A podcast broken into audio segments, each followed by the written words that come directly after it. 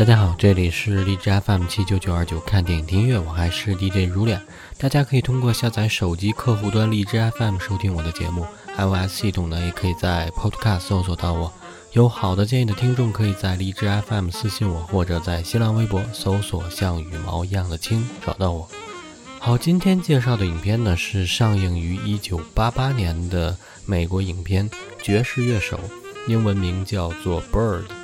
Bird 呢是一个人的绰号，这个绰号呢就是爵士乐历史上有名的爵士萨克斯演奏家 Bebop 的创始人查理·帕克。而这部影片呢，就是导演克林特·伊斯特伍德为了纪念查理·帕克所执导的一部传记题材的影片。那么本期节目呢，我们就来聊聊查理·帕克，顺便聊聊爵士乐的一个分支 Bebop。好，先来听一首查理·帕克及其乐队的作品《Cool Blues》。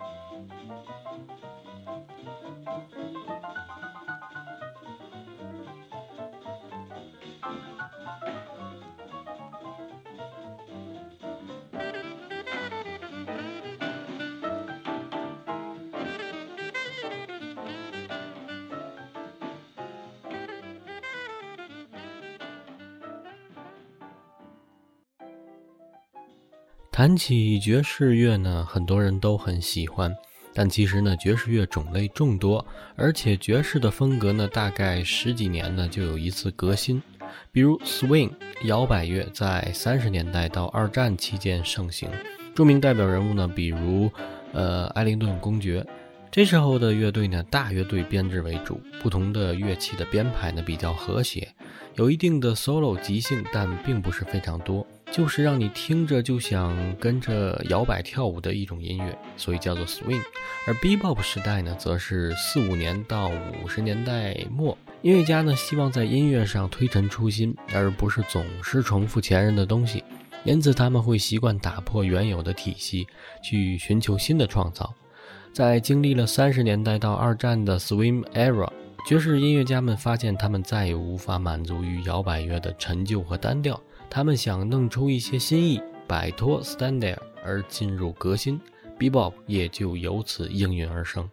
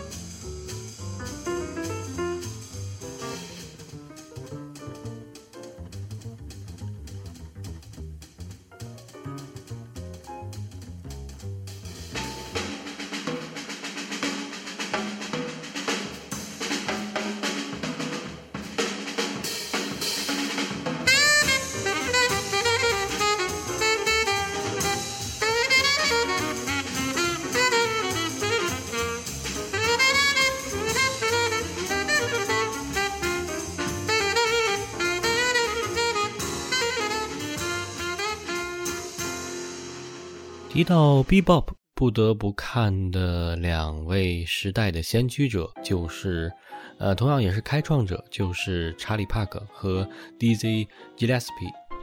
查理·帕克呢，也就是本片所要介绍的这位主人公，绰号叫做 Bird 大鸟帕克，他是一个萨克斯手，而 Gillespie 呢，绰号 Dizzy，则是一个小号手。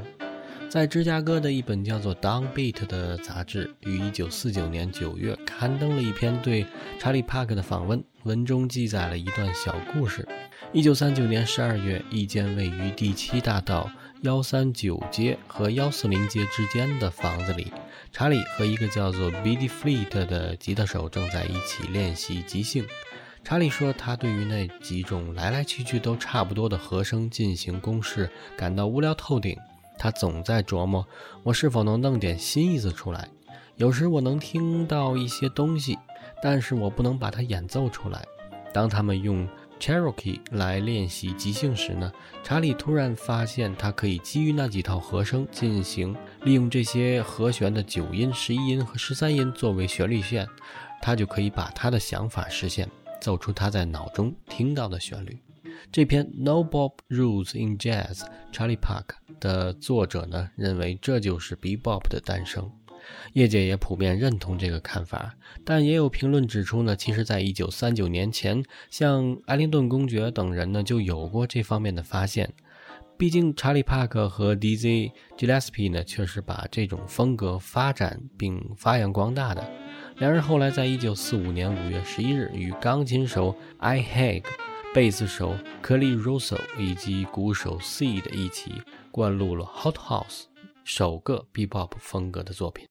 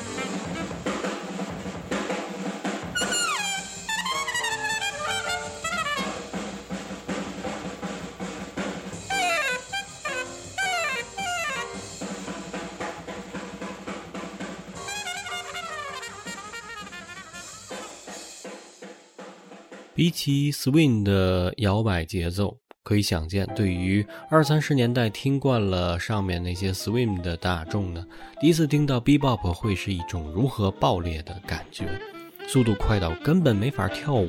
路易斯·阿姆斯特朗呢曾说，bebop 既没有旋律可以演唱，也没有节奏可以伴着跳舞，这是一种纯粹的音乐家的自我表达，一种纯粹用来听的音乐。从 Swim 的大乐队编制到 bebop 的四五个人的编制，典型的配置包括鼓、贝斯、钢琴、萨克斯和小号。Arrangement 被弱化了，几乎所有的空间都留给了乐手的即兴 solo。国内呢也有翻译把 bebop 叫做咆哮乐，源于它管乐的 solo 都在高音区，尖锐而刺耳，同时呢节奏速度比 Swim 时代要快得多。Bebop 的诞生呢给音乐家新的发展方向，一个爵士主题的发展再也不是循规蹈矩。听众们也开始停止随乐起舞，而转而坐下来用心来聆听音乐家究竟在演奏些什么。相对于旧有的爵士来说，它丰富扩展了和声范围，使新风格能创造更多声响上的可能性，使爵士向无调性的发展迈向一步。旋律的复杂性也决定了它就是一种以器乐为先的音乐。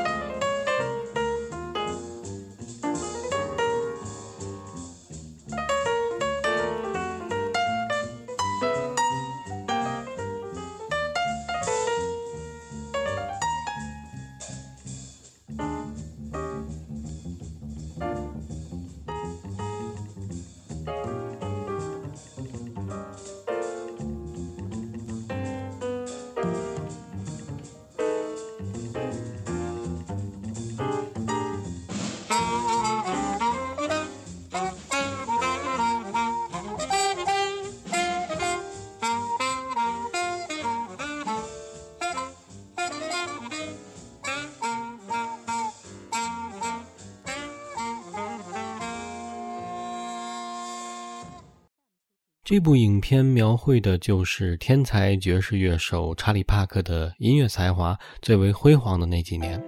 关于查理·帕克呢，我想不仅仅是不听爵士的人，就算是听爵士的人呢，也不见得都会认识他。首先呢，B-Bop 的这种音乐节奏呢极快，这种纯粹表达音乐家思想的音乐呢，一般呢是不为入门级的爵士乐迷所接受的。第二呢。尽管 bebop 是现代爵士的基础，但是它本身流行也就十几年。加之第三点，查理·帕克只活到三十四岁，事业巅峰期呢，也就是从一九四七年到一九五一年。所以在他那个年代，他死之后，也基本上在爵士圈外没有什么名气。虽然在圈内他威震八方。本片的导演呢，克林特·伊斯特伍德也是美国呃著名的演员，同时呢也是广为人知的爵士乐迷。